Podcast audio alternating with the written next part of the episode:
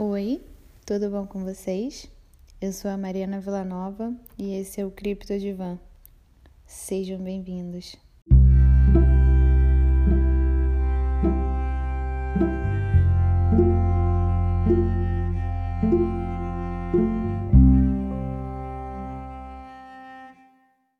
Então, são 21 e 21. Eu tô gravando esse episódio sem roteiro eu acabei de decidir gravar esse episódio. Qualquer barulhinho que vocês ouvirem é o barulho de chuva. Tá um dia super gostosinho, aconchegante. Eu adoro esses dias assim de chuva. E eu fiquei o dia todo reclusa, pensando, refletindo, fazendo as coisas que eu gosto e não sofrendo. Pelo contrário, é, fazendo um esforço para me sentir bem, apesar de tudo. A minha vida não tá ruim e não é por isso que eu disse apesar de tudo, mas é que quando eu vim para a Suécia, quando eu decidi que eu ia mudar minha vida, que eu ia viver aqui, que eu ia enfrentar os desafios e fazer o que fosse preciso para estabelecer a minha vida aqui, eu não pensei em tudo que poderia me acontecer para eu chegar até onde eu cheguei. Se você me conhece pessoalmente, você sabe que a minha vida mudou de país e alguns outros aspectos também mudaram, mas eu não fiquei rica, eu não nem tô trabalhando no momento ainda. É, muita coisa mudou sim, mas quando eu falo desse jeito, parece que assim, é, a minha vida tá um milhão de vezes melhor e foi por isso que eu vim para cá. Não é bem isso. Eu tava totalmente perdida num relacionamento que não me trazia muitas coisas boas, me trouxe muito aprendizado, mas é, emocionalmente falando, me destruiu muito e eu não tinha no Brasil a independência que eu tenho de estar que eu tenho aqui, em estar aqui na Suécia. E era exatamente isso que eu buscava. Eu digo que eu busquei o dia inteiro hoje ficar bem, me sentir bem, fazer as coisas que eu gosto, porque hoje, se eu não fosse a pessoa que eu sou, que amo estar onde eu estou, amo de todo o meu coração, de toda a minha alma estar onde eu estou, eu estaria sofrendo, porque hoje é dia das mães e eu sou mãe da Valentina, mas ela só tem cinco anos, ela não sabe que é dia das mães, a gente não comemorou. Aqui não é dia das mães. Se eu não me engano, só é dia das mães aqui em duas semanas, em uma ou duas semanas mas é Dia das Mães no Brasil. E a minha mãe, essa hora, tá lá comemorando com a família, com os meus irmãos, com meu pai, com os netos. E a gente, se estivesse junto, estaria comemorando com uma pontinha de tristeza, porque a matriarca da nossa família se foi, a minha avó mãe da minha mãe se foi e acho que ela era o maior motivo da gente comemorar Dia das Mães. Mas apesar disso tudo, eu tô bem. Tem um pedacinho de mim que sente assim um vazio de não estar comemorando a data de hoje do jeito que eu sempre fiz há anos. Mas ao mesmo tempo, eu reconheço o momento que eu estou vivendo, eu reconheço o lugar onde eu estou e eu reconheço que eu escolhi estar aqui. Eu escolhi abrir mão de várias coisas na minha vida para estar tá aqui onde eu estou agora. E que isso é o que me faz entender que vale realmente muito a pena eu estar tá aqui. Foi um ato de coragem muito grande da minha parte vir para cá. Como eu já disse, eu não tinha feito um planejamento dia a dia do que eu faria aqui. Eu não tinha um plano A, um plano B, um plano C, eu não tinha plano nenhum. Geralmente, quando eu sinto muito medo de fazer alguma coisa, quando alguma coisa me aterroriza demais, assim, eu faço, eu pulo de cabeça. É, obviamente, eu não tô falando de coisas físicas, né, gente? Eu não tenho. Se eu tenho medo de morrer, eu não vou lá e vou me machucar para ver o que vai acontecer. Não é disso que eu tô falando.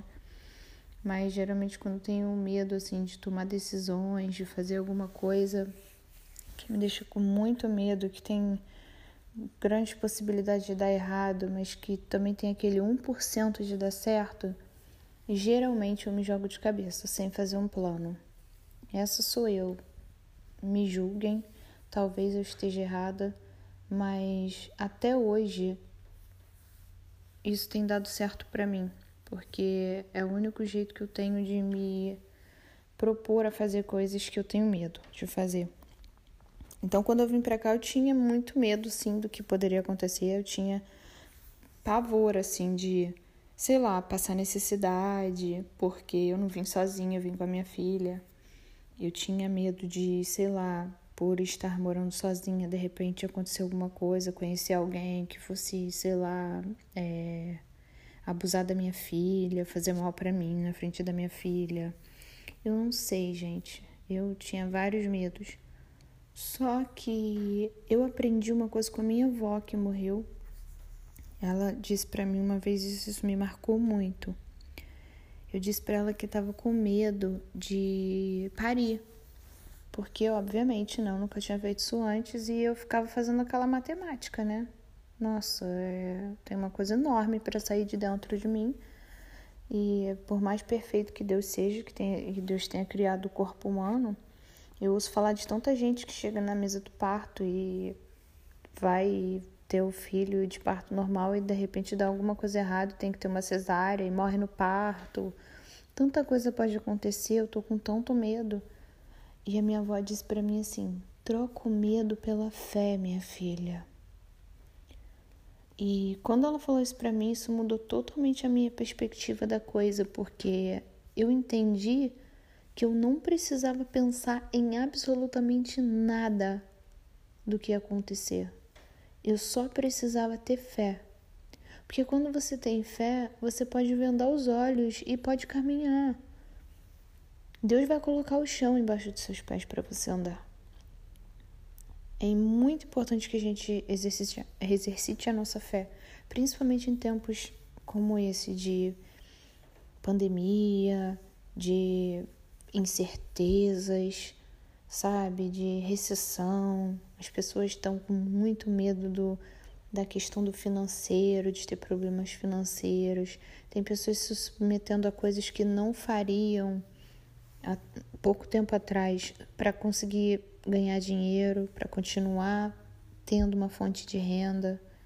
Tem pessoas que estão aí na internet se ridicularizando, fazendo coisas que nunca fariam se não tivessem medo de passar necessidade como estão agora, por causa da situação atual que a gente está passando.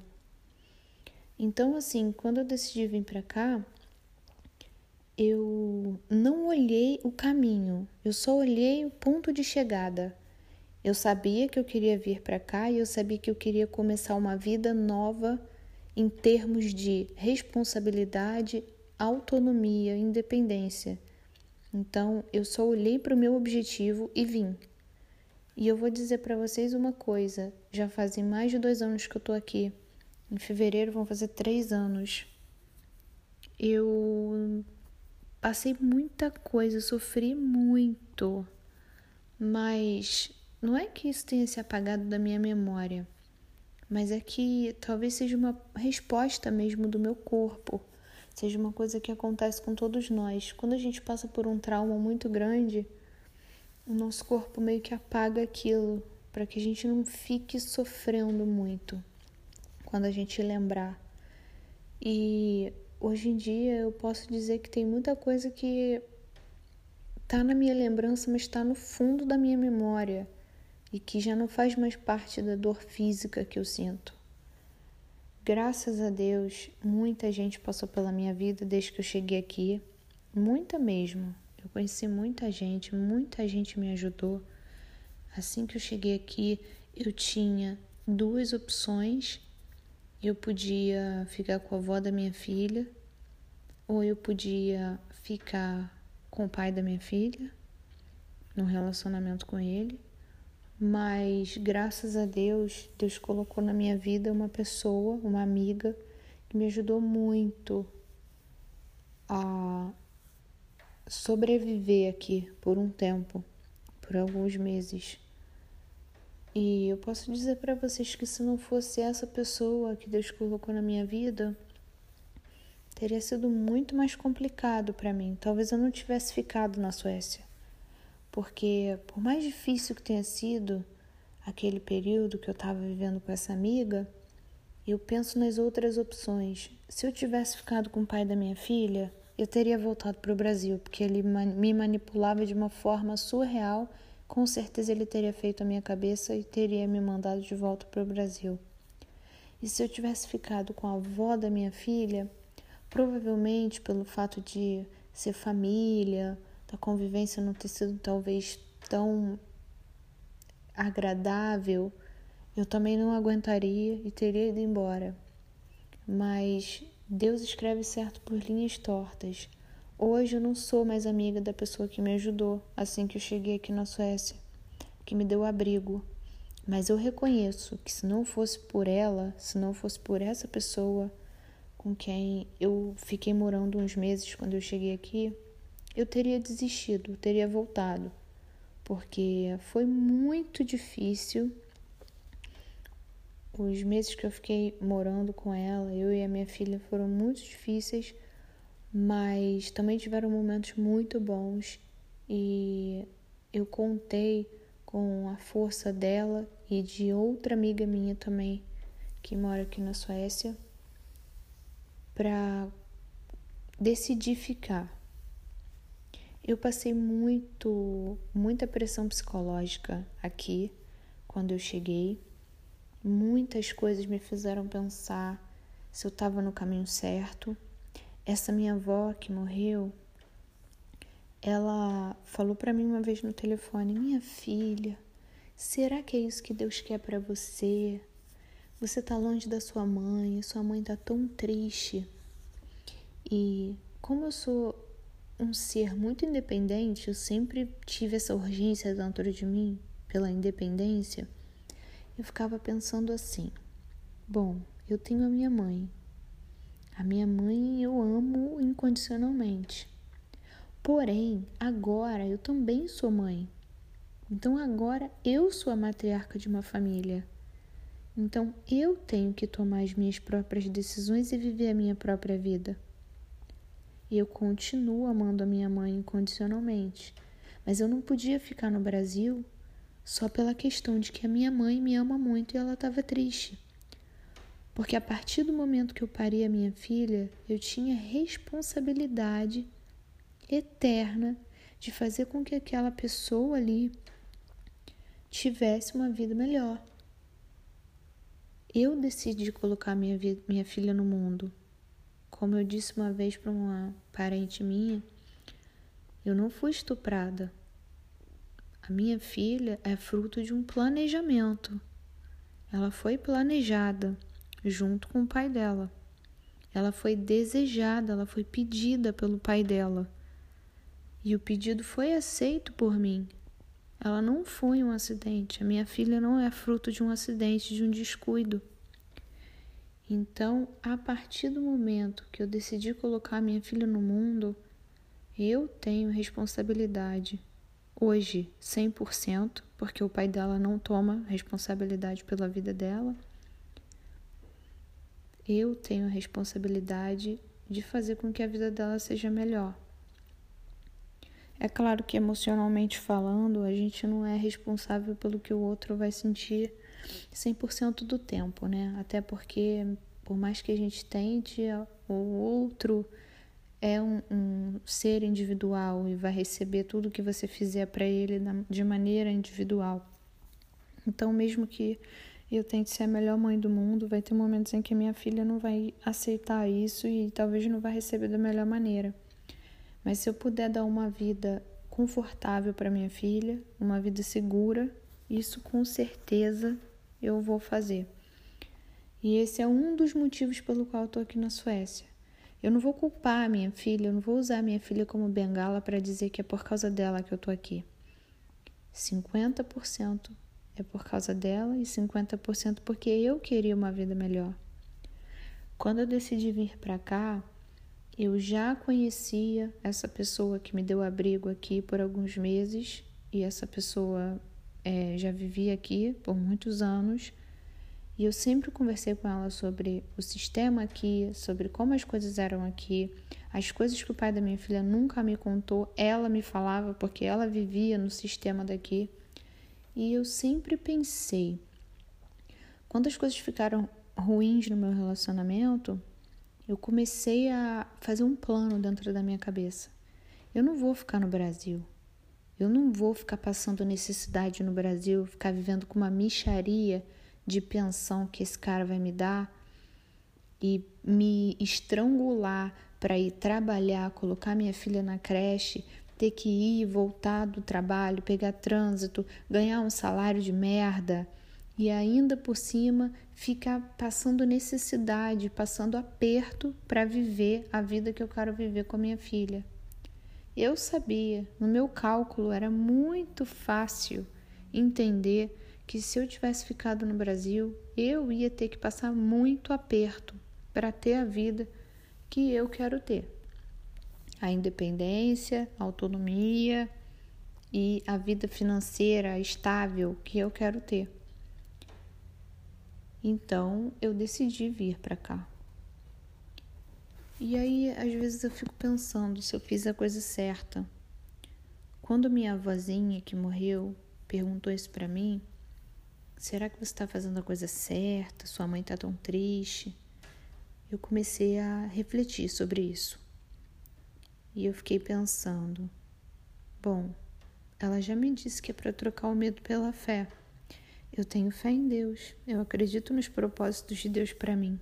Eu sei que eu tenho um livre-arbítrio, mas eu também acredito que Deus tem um plano escrito para cada um, que a gente pode mudar ele para o bem ou para o mal.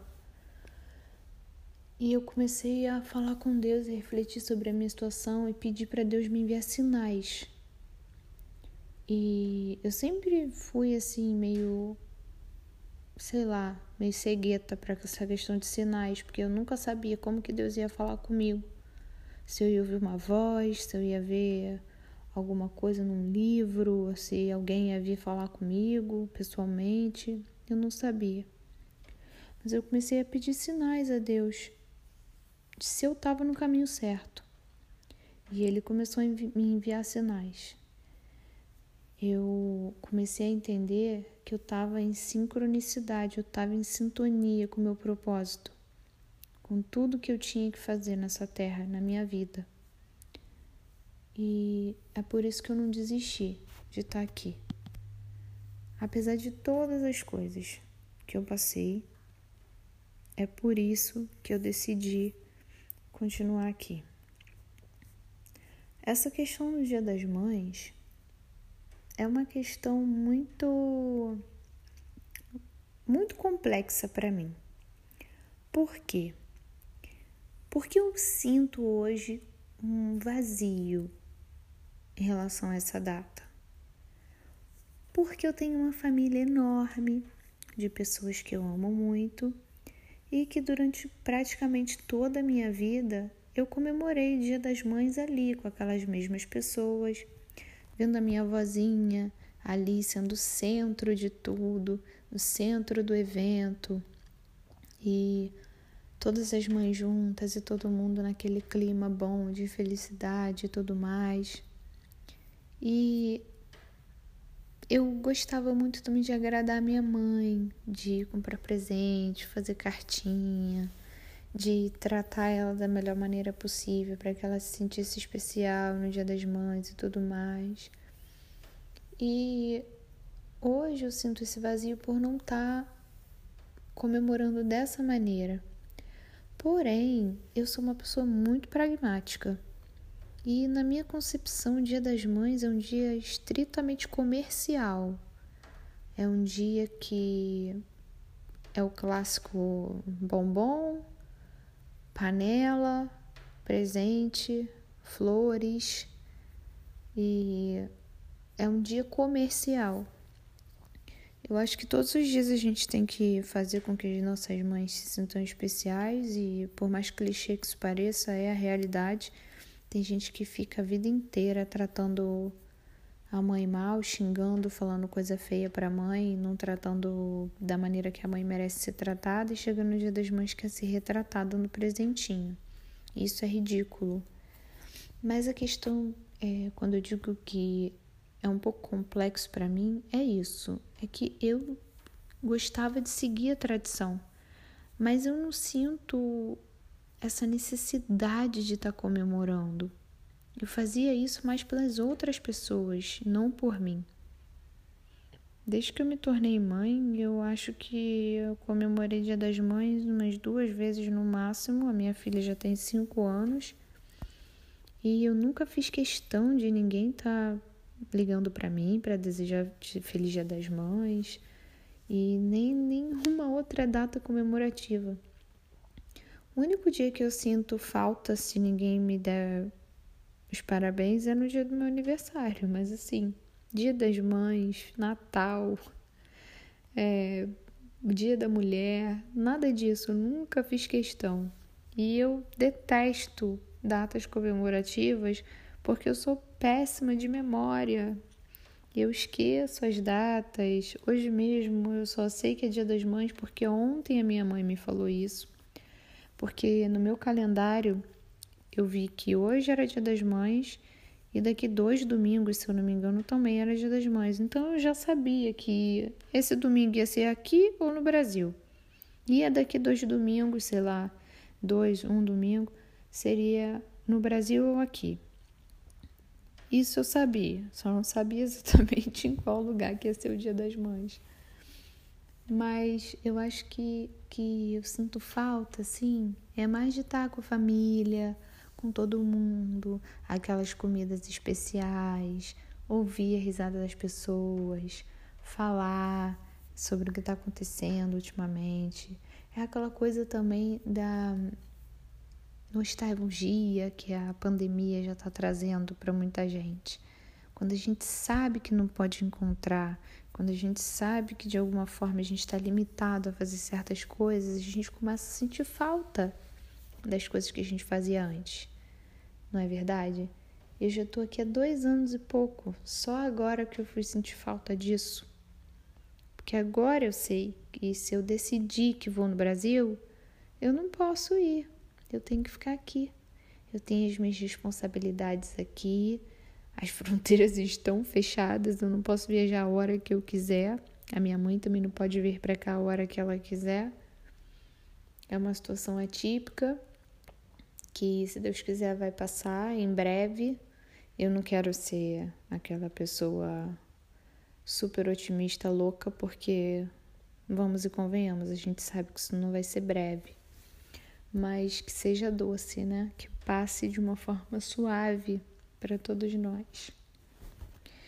Enfim, eu nem acredito, mas eu tô falando isso tudo aqui nesse episódio praticamente 100% assim espontâneo, porque eu escrevi, sei lá, 10 linhas aqui de um roteiro para falar sobre o que eu queria falar, para não ficar divagando, como vocês sabem que eu fico divagando. Mas eu tô falando do coração mesmo. Todos os dias eu venho aqui e olho para ver se tem mais ouvintes e tudo mais, como é que tá a audiência do podcast. E eu tava sentindo uma urgência de gravar um episódio. Só que isso aqui é minha terapia, né, gente? Eu não posso vir aqui e falar qualquer coisa. Eu tenho que falar quando eu tô sentindo no meu coração que tá na hora de falar. E justamente 21 e 21 eu comecei a gravar esse episódio para vocês. Ai, dá um Pause para respirar.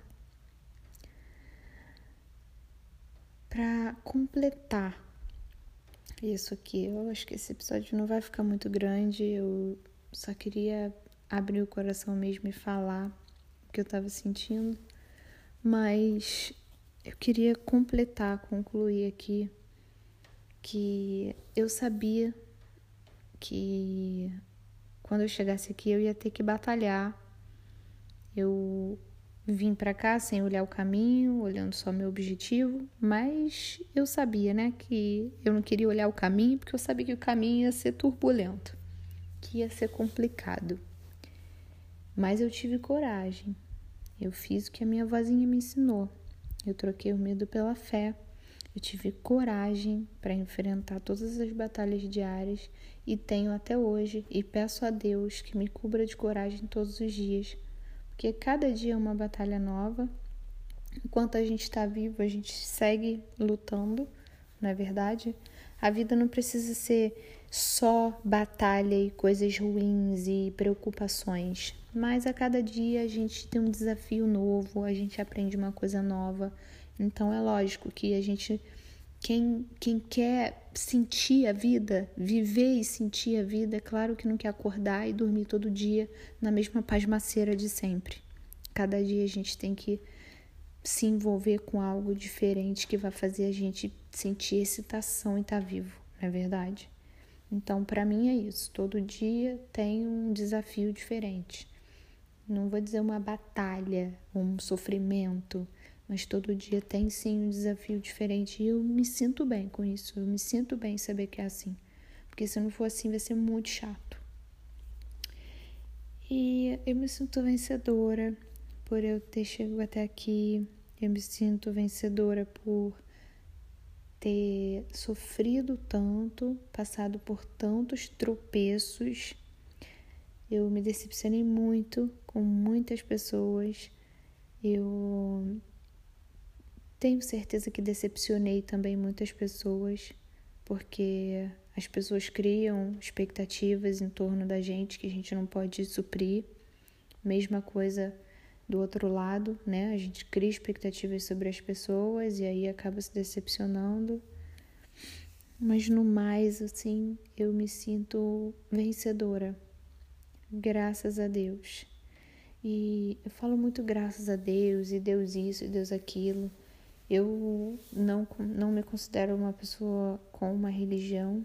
Eu acredito em Deus, em Jesus Cristo, e eu tenho muita fé em Deus, mas eu não levanto a bandeira de religião nenhuma. Mas eu, eu tenho essa certeza no meu coração de que você não precisa levantar a bandeira de religião nenhuma. Você só precisa ter fé. E a fé é uma coisa invisível, mas é um invisível que transforma. Se você fechar os seus olhos agora, você não precisa pensar em quem que você vai falar agora, com quem que você vai falar agora para pedir alguma coisa que você precisa. Você só precisa fechar os olhos, colocar a mão no seu coração e pedir e acreditar que aquele seu pedido ali vai se realizar. E isso é o exercício da fé. E se você acredita, isso vai acontecer.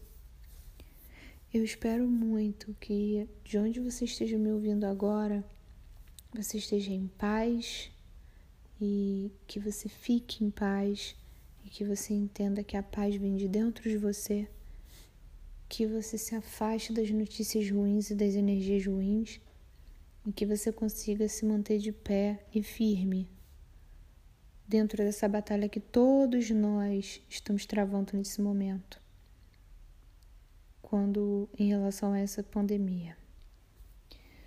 Fiquem bem, fiquem seguros, fiquem em paz. Se você quiser falar comigo, o meu e-mail é criptodivanpodcast.gmail.com. Muito obrigada por você me ouvir até aqui. Um beijo e até a próxima. Tchau, tchau.